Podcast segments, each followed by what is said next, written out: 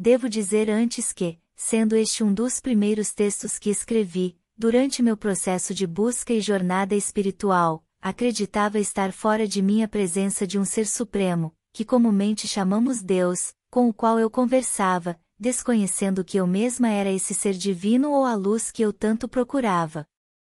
Estive pensado em Deus e tive pena dele, porque me sobreveio a pergunta: como ele lida com a insatisfação dos seus filhos, já que a humanidade é por natureza insatisfeita?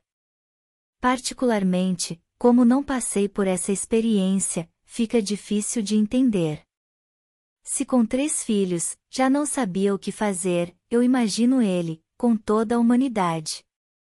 Meus filhos passaram por essa experiência de insatisfação, assim como eu também passei com meus pais. Hoje posso dizer que tenho o privilégio de estarmos preenchidos de nós mesmos e felizes por isso, superamos as insatisfações que viver na dualidade traz, em busca da insana satisfação. Hoje, depois da compreensão de como funciona a programação, conseguimos passar pelas tormentas e, já agradecidos pela beleza da vida, eles seguem seus destinos. Já ele. Coitadinho. Não teve a mesma sorte, a grande maioria de seus filhos é infeliz. Quando eu tenho uma dúvida ou um problema qualquer, recorro a ele. E ele recorre a quem? Quando percebo que meus filhos não estão bem, preocupo-me, fico querendo resolver o que os incomoda. Para mim é fácil, estou pertinho deles, e eles recorrem a mim. E Deus? Coitadinho! Deve ficar numa tristeza só, vendo seus filhos angustiados e nunca satisfeitos, embora a todos tenha sido concedido o direito de fazer o que quiserem.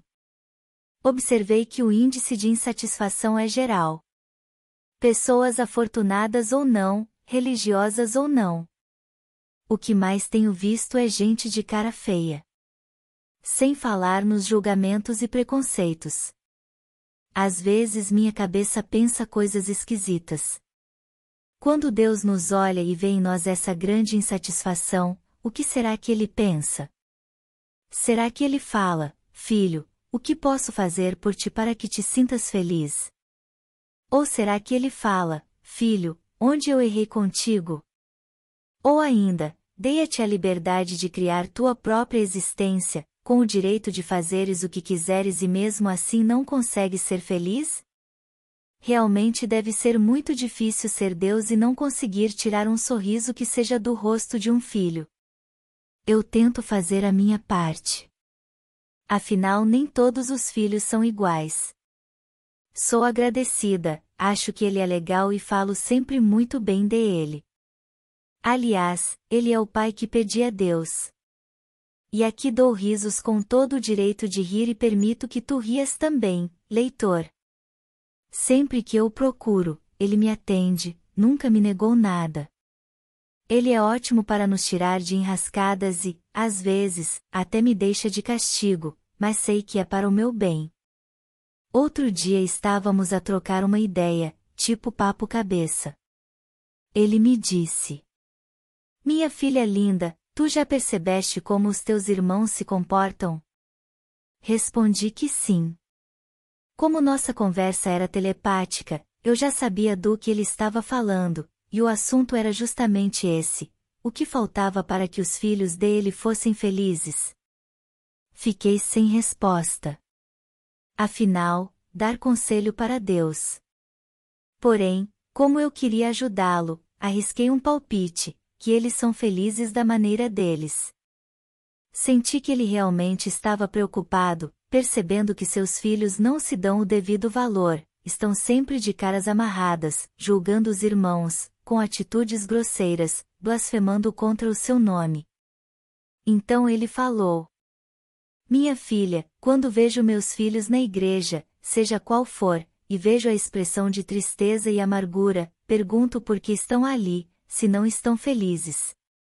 Será que se aproximar de mim é tão ruim assim? Meu coração apertou. Respondi apenas. Nem pense nisso, meu pai.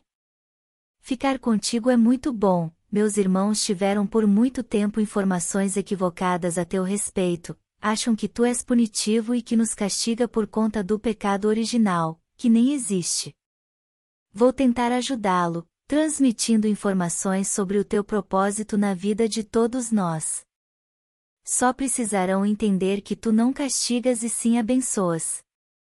Que teu amor é infinito, e que tu apenas esperas que reconheçamos a experiência da vida como um presente incondicional. Deus ficou feliz com a ajuda que eu lhe ofereci e conta comigo até hoje, desde essa nossa conversa, eu, por minha vez, tenho sido cada vez mais fiel como ele sempre foi e é comigo, porque assim é.